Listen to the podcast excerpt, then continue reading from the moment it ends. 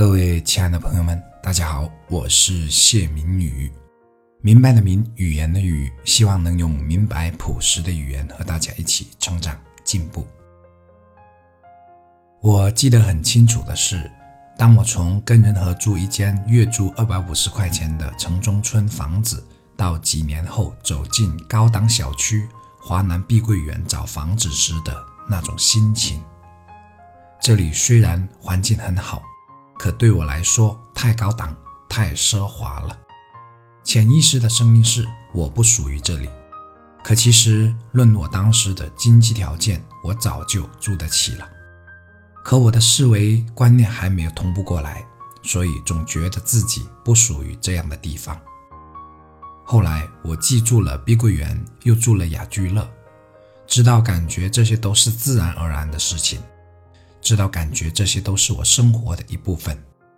后知后觉，我已经不再是那个只住得起城中村的小伙子了。我有家庭了，我孩子在渐渐长大了。我不能再让他们和我当年那样住那么简陋狭窄的出租屋了。人的自我思维局限是普遍存在的，尤其对于如我这种自卑心比较强的人来说。也许有朋友会问：你这么励志的一个人，怎么也有自卑心呢？有的朋友们，你看不到或者听不出来，是因为我一直都在不断的激励自己前行。这种思维局限，在我过去的团队管理中也发现了它的影子。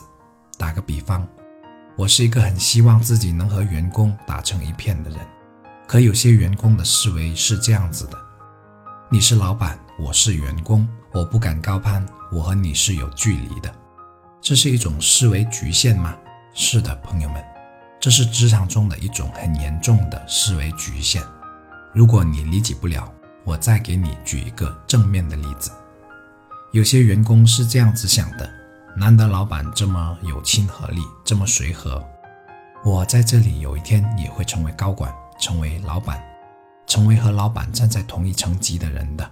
甚至我可以进入董事会，成为股东。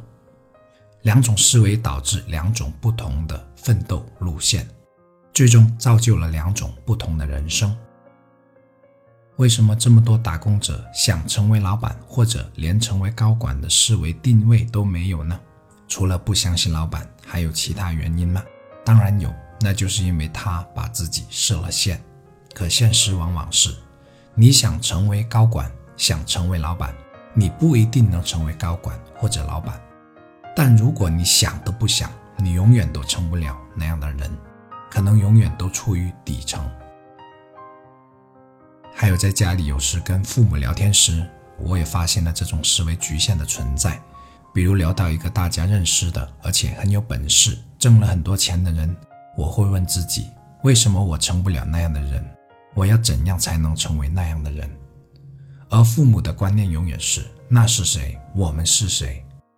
当然，认清自己，知道自己的本事有多大，或者知道自己有怎样的命运是一件好事。